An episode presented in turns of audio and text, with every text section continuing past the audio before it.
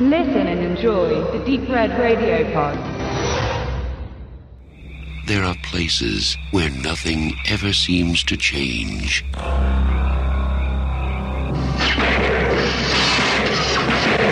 But here, nothing is what it seems.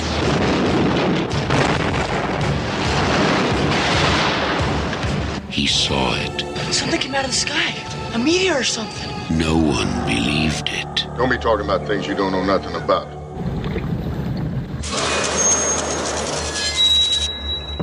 Tastes funny. It makes vegetables taste weird. There's nothing wrong with the water.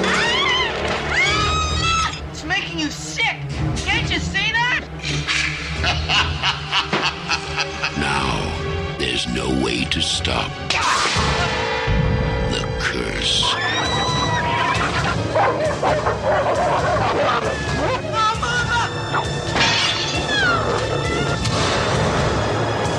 It has come from the heavens, but what it has brought is hell.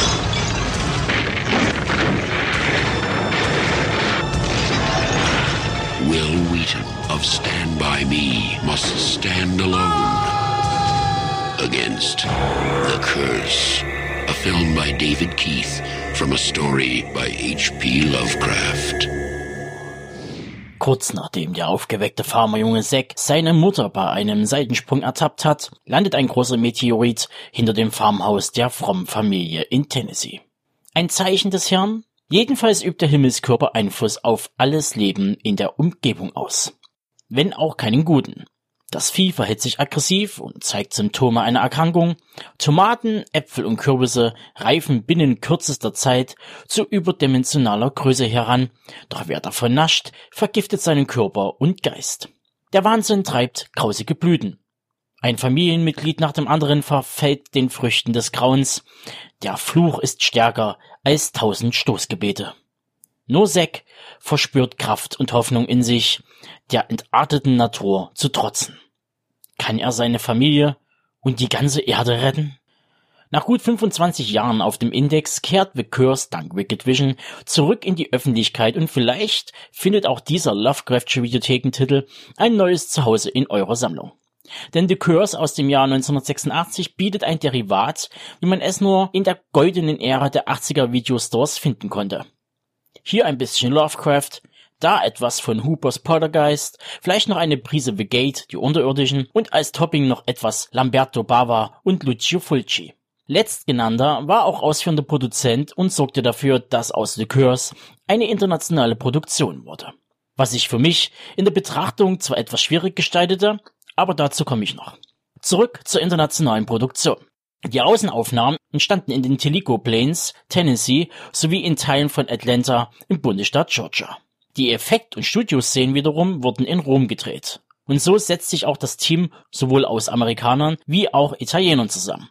Sei es die Musik von Franco Michalisi, die Kameraarbeit von Roberto Davanzanti oder der Schnitt von Claudio M. Cutri. Der Cast selbst ist rein amerikanisch aufgestellt, wobei Will Wheaton, der ein Jahr zuvor mit Stand By Me Berühmtheit erlangte, und Claude Atkins, Rio Bravo der Tod eines Killers, hervorgehoben werden sollten.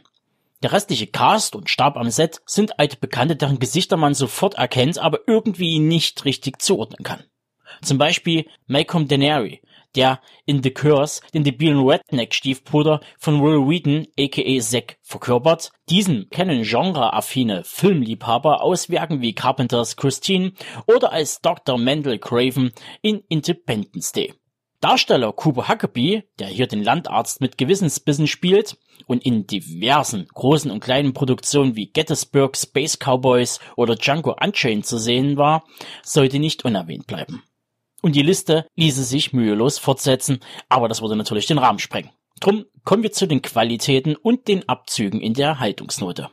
The Curse ist das Regiedebüt von David Keefe, den man eher als Nebendarsteller für recht populäre Stoffe kennt.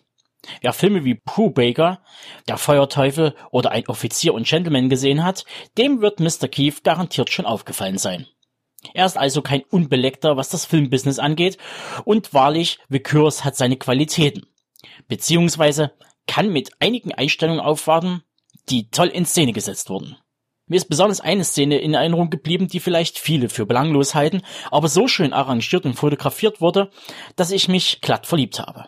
In dieser besagten Einstellung begibt sich Mutter Frances, gespielt von Kathleen Jordan Gregory, in den Gemüsegarten der Farm und bestaunt die üppigen Früchte, die prall, saftig und schwer an den Sträuchern hängen. Pflückt diese und setzt sich zwischen ihnen. Eingerahmt zwischen saftigen Früchten, einem perfekten Himmel und strahlender Sonne, kitschig im ersten Moment, aber dank der Ausleuchtung und Farben erinnert es eher an die surrealen Blumen des Bösen in Invasion of the Body Snatchers oder die Blumenladenszene in Hitchcocks Vertigo mit Darstellerin Kim Novick. Ein entrücktes Gefühl tritt ein, zu perfekt, um wahr zu sein. Und wenige Augenblicke später folgt dann auch schon die Ernüchterung, als Francis die Früchte putzt und feststellen muss, dass diese nur äußerlich perfekt scheinen und im Inneren wurmstichig ausfallen, um es milde auszudrücken. Purer Ekel als glatter Bruch in der Szenerie. Und da komme ich auch schon zum ersten Makel im Film. The Curse fühlt sich nämlich an, als ob man es mit zwei Filmen zu tun hat. Wobei die Amis auf einen wohligen Drive-In-Horror setzten, ganz im Gegenteil zur italienischen Crew, die lieber mit der Faust auf den Tisch knallt und mit grafischem Horror der 80er im Stile von Bavas Demons oder Fulcis Haus an der Friedhofsmauer protzen wollten. Und so wechselt der Film permanent zwischen amerikanischen Idyll und italienischer Blut- und Matenplatte hin und her. Das Budget für The Curse umfasste gut 4 Millionen US-Dollar, was heutzutage etwa 8 Millionen entspricht. Und es würde mich brennend interessieren, zu welchen Teilen amerikanisches und europäisches Geld in diese Produktion floss und wie es zu dieser Unstimmigkeit in der Inszenierung kam. Aber wie dem auch sei. The Curse bietet solide Horrorkost, passend zur Videotheken-Ära. Nicht mehr und nicht weniger. Und bis vor meiner Erstsichtung vor einigen Tagen war mir der Titel nicht geläufig. Jedoch die literarische Vorlage. Diese stammt aus dem Jahr 1927 und hört auf den Namen The Color Out of Space vom Schöpfer des kosmischen Horrors, Howard Phillips Lovecraft. The Curse stellt die zweite Verfilmung dieser Kurzgeschichte dar und bleibt in einigen Punkten trotz der modernen Überführung gut am Original. Allerdings ist es auch hier den Italienern zu verdanken, dass Lovecrafts etabliertes Schema des namenlosen Schreckens im Dunkeln, das sich der Leser selbst imaginieren soll, mit Dämonen-Make-up und Vorunkeln ad absurdum geführt wird. Das lässt einen erstmal ratlos zurück und schafft es dennoch im letzten Drittel des Films mit einigen wirklich sehr schicken Mating-Effekts wieder zurückzuholen. Wie ihr hört, The Curse ist weder Fisch noch Fleisch. Mich persönlich hätte die amerikanische Variante ohne das fantastische Element mehr gereizt. Vielleicht hätte man so eine Art Horror-Drama aller The Exorcismus of Emily Rose draus machen können. Sprich, widerfährt der bibelfesten Familie der Zorn Gottes beziehungsweise pures Teufelswerk verpackt in Albträumen und Visionen oder sind es doch die toxisch verunreinigten Nahrungsmittel und das Wasser, das Flora wie Fauna durchdrehen lässt? Ja, das hätte mir so viel besser gefallen. Doch sei's drum. Mein Fazit. The Curse ist garantiert kein Meisterwerk des Horrorgenre und bestimmt nicht die beste und werkgetreueste Umsetzung von H.P. Lovecrafts Kurzgeschichte. Allerdings schafft es Keith, die Stimmung einzufangen und mit den eingehend erwähnten Versatzstücken vertrauter Genrekost auf einem Niveau zu halten. Für Videonestis und 80s B-Horror-Liebhaber kann ich eine gute Empfehlung aussprechen.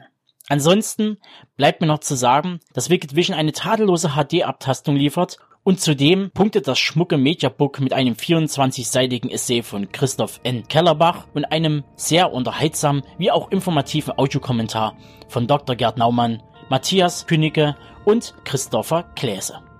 Also, wer jetzt Lust bekommen hat, der sollte sich dringend ranhalten, denn das gute Stück ist wie immer streng limitiert.